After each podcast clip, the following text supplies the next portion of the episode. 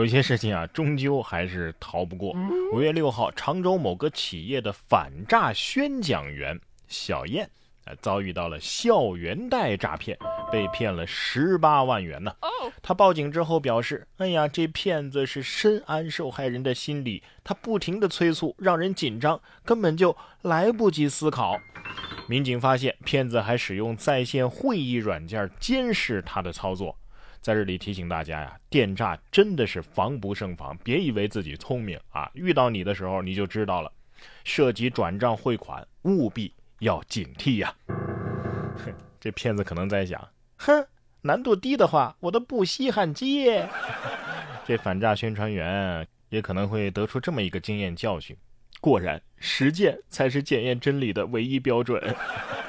没办法，谁下班了还想着上班的事儿啊？是不是？不过也有对骗子进行漂亮反杀的。去年九月，王女士啊报警说自己被一名陌生的男子骗了二十二万多呀，但是因为线索有限，进展不大。王女士自己啊是颇有不甘的，于是和骗子假装谈起了恋爱。聊了近八个月之后啊，竟然真的实现了惊天大逆转。今年五月份，王女士再次来到派出所，说上次骗她的那个男子啊，要来常熟找她了，并且她也出示了相关的证据。随后，警方实施抓捕，将男子抓获。目前，吴某因为涉嫌诈骗，已经被常熟市公安局刑事拘留，案件也在进一步的调查当中。这就是什么？以其人之道还治其人之身。不过，这个骗子也是该。谁让你违反了行规呢？竟然想财色双收！骗子呀，给王女士上了一堂理财课，王女士呢，嘿，给骗子上了一堂情感课。如果你觉得这事儿啊挺疯狂的，想听真正疯狂的事情吗？近日，美国的一个男子去佛罗里达州的一个主题乐园玩弹射器，结果就出现了这样尴尬的一幕。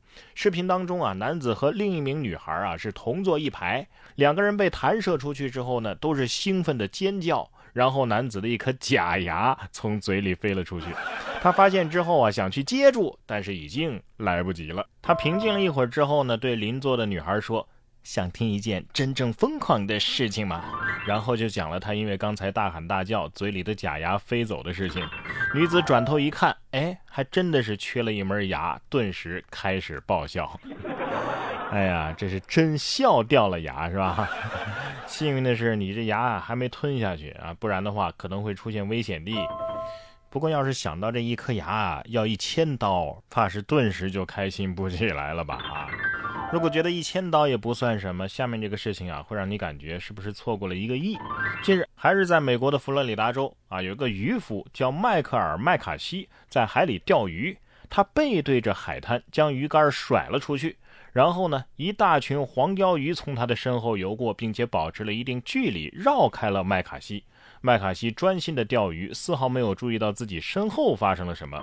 他的无人机呢，则是拍下了这神奇的一幕。看到视频之后，他才意识到自己错过了什么。只是因为在鱼群中少看了你一眼。渔夫可以这么说：哎，有鱼我就是不钓，哎，就是玩儿。你说这说明什么？说明专心钓鱼还不如摸鱼呢。不过呀，做人也不能太贪心。十五号一早上，一位朱某啊，开车给余杭的一个工地送钢筋，去的早，没人对接。他看着工地上的钢筋碎料不错呀，自己就徒手搬了一个多小时，偷了一吨多重的钢筋碎料在车上。想走的时候呢，车陷进了泥里，因为他偷的实在是太多了。我勒个去，这力气真是不小啊！一个人就顶一个吊车呀。不过你这样的体力干点什么不好呢？是吧？非得偷东西，车都知道主人这样不对了，所以是车报的案，是吧？泥地也得说了，我本来也不想为难他的，可是他偷的实在是太多了。下面这事儿啊，也让民警叔叔挺无语。近日在金华的永康，一名男子啊找到民警求拘留，为了达成目的，他还一把将民警给推倒在地。后来他解释说呀，他自己是跟这个妻子吵了架，去朋友家呢喝了酒，怕回到家呀做出对家庭造成伤害的事儿，所以就来求民警把他给拘留。呃，也就是想在派出所静静，是不是？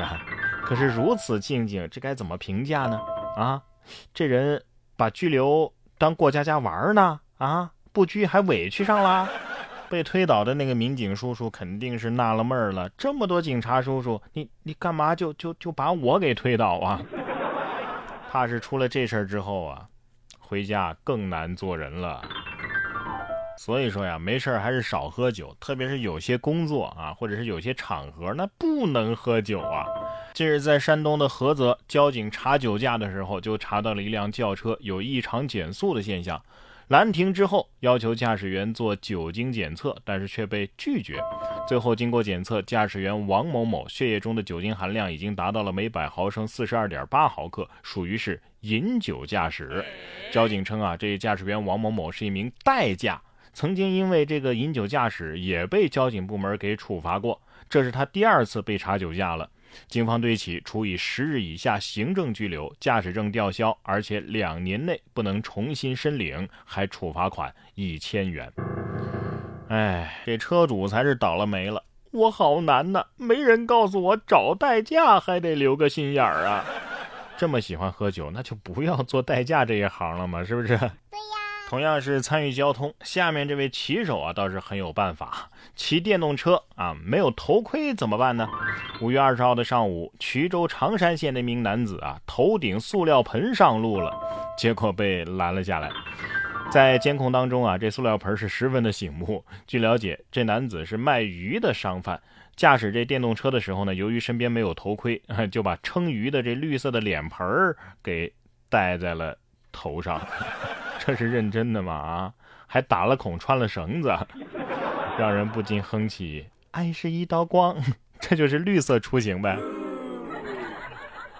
今天节目的最后啊，我想给大家讲一个故事啊，说有这么一只鹰，它嫉妒另一只比它飞得更高的鹰，于是它对猎人说：“哎，你把它给射下来吧。”猎人说：“好啊，但是你得给我一根羽毛，让我来做箭矢，然后我用这支箭就可以把那鹰啊给射下来了。”于是，嫉妒的那只鹰呢，就把自己的毛拔给了猎人。最终啊，它成了猎人的猎物。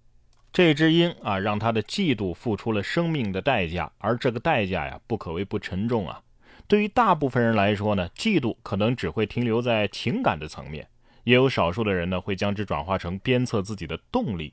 不过，如果沉溺在嫉妒的感情当中，任由它发酵的话，说不定会害人害己呀。日本悬疑推理小说之王东野圭吾就讲述过这样一个被嫉妒驱使着走上歧途的故事。他用冷静、淡漠、干脆的描述手法，让他真正要讲述的故事在案件结束之后开始，在剧情没落时开场。在这个令人背后发凉的故事背后啊，更是隐藏着对人性的拷问和反思。每个人或许内心深处都有恶的一面。就像嫉妒，它是无处不在的，但是这种恶是否能够成为作恶的借口呢？我们又该如何面对这种恶呢？或许在这个故事当中，我们找不到这个问题的答案，但是至少我们可以由此开始思考，正是这种恶，可能才是摆脱它的开始。那么，这样一个精彩的悬疑推理故事，在哪儿可以听得到呢？哎，加入然哥的读书会，最新更新的这本书就是东野圭吾的《恶意》。然哥为您讲述这个因为嫉妒而产生的悬疑凶杀案，怎么听？怎么加入然哥的读书会？只需要您打开微信搜索“然哥脱口秀”，打开微信搜索“然哥脱口秀”就可以加入我们了。然哥读书会是我发起的一项读书分享会，在这里我为大家精选了全球一百本好书，每本书都有二十分钟左右的精解拆读，帮你把每本书读懂读透，助你实现全方位的提升。现在打开微信，搜索“然哥脱口秀”，关注一下就可以加入我们了。